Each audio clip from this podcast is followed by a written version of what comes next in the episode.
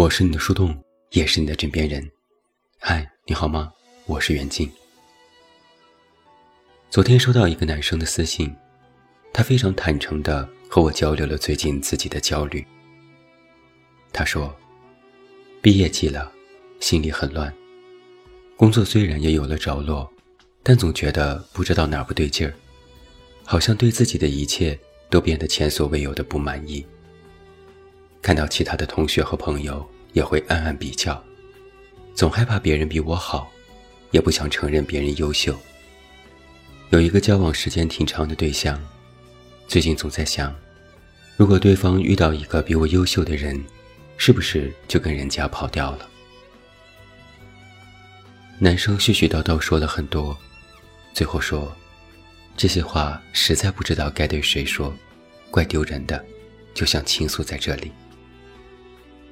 我想了想，回复他：“没关系，只要说出来，就等于解决了一半了。”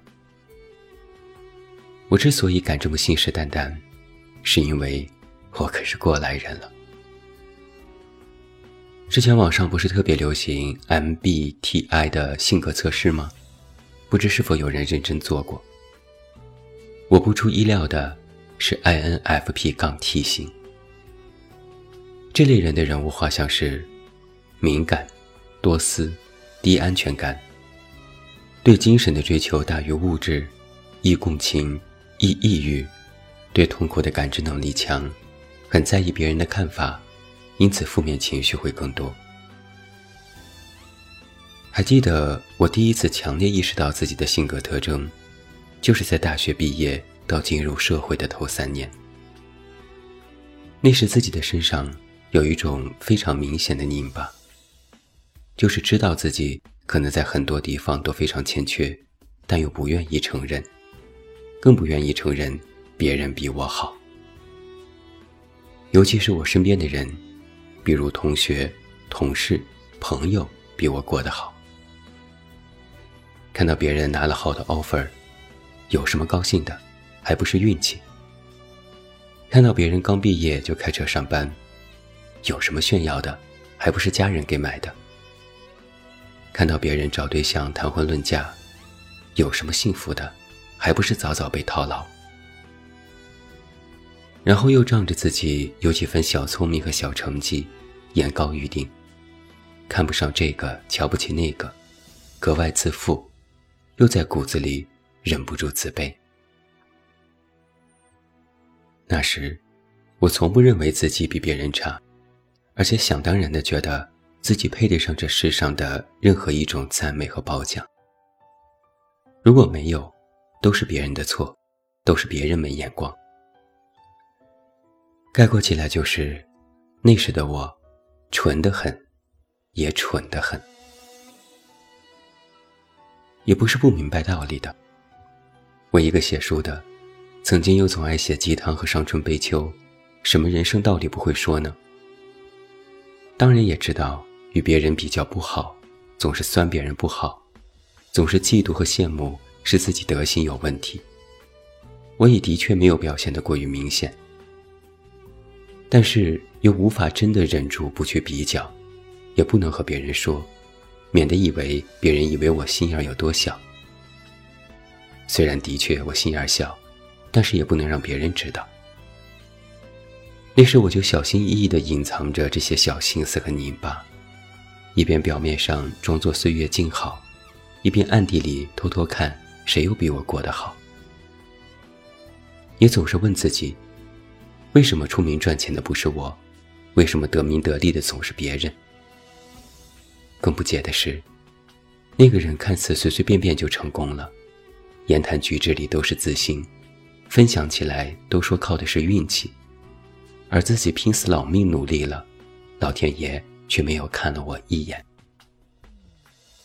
于是就忍不住的怨天尤人，有点儿像现在的普信男。这让我在前些年的时候变得格外敏感、易怒且不知好歹，听不进去别人的意见，不懂得别人到底是不是在为我好，也不愿意和别人合作。把自己所有的锋芒都展露出来，刺向了本来善待我的那些人，以为他们都是意图不轨或看不起我。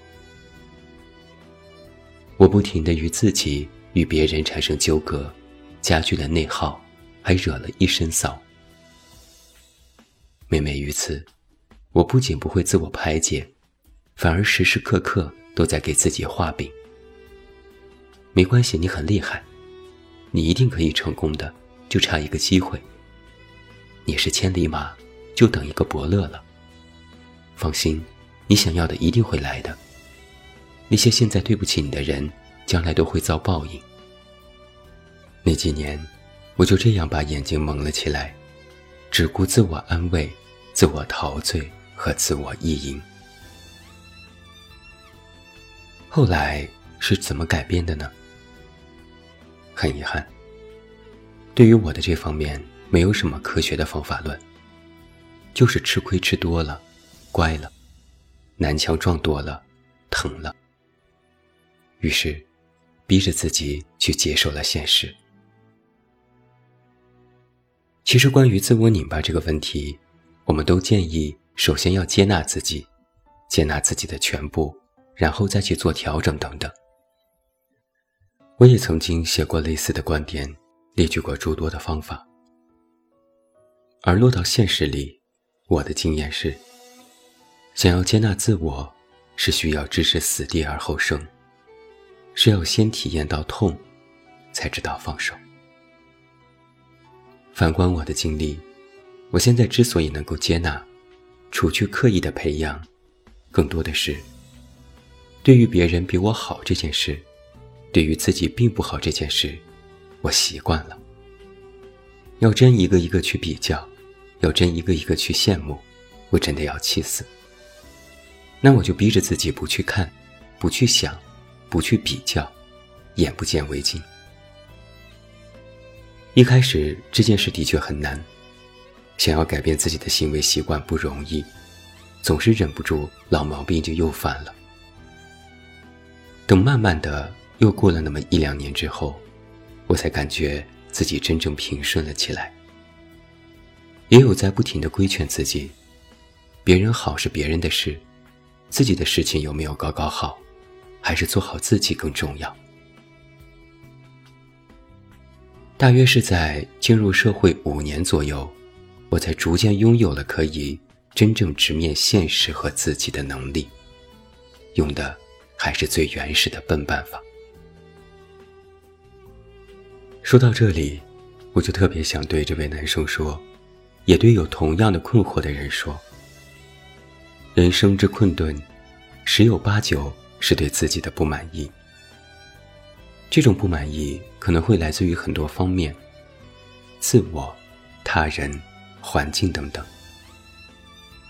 其实人也没有多少可以完全顺心的时候，尤其是当你真的进入社会之后，你会发现，很多事情会一直跟你对着干，跟你反着来，甚至不断挑战你的底线。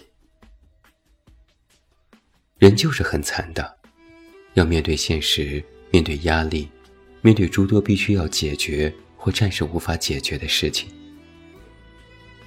人就是很难的，难的地方在于，你明明知道很多事，其实只要靠一点什么就可解决，但这点什么，恰恰是你没有办法拥有的。比如出身、金钱、地位等等。但我也要以自己的亲身经历告诉你。人虽惨而难，但也足够顽强。强的地方在于，不管你用什么办法，都能熬过一段异常艰辛的时光。哪怕没有熬出什么结果，甚至一败涂地，也不代表着你真正就输了。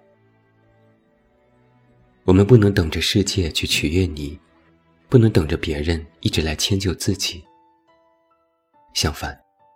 活在这样的世界，一定要坚持去取悦和完善自己，不管用怎样聪明或笨拙的方法。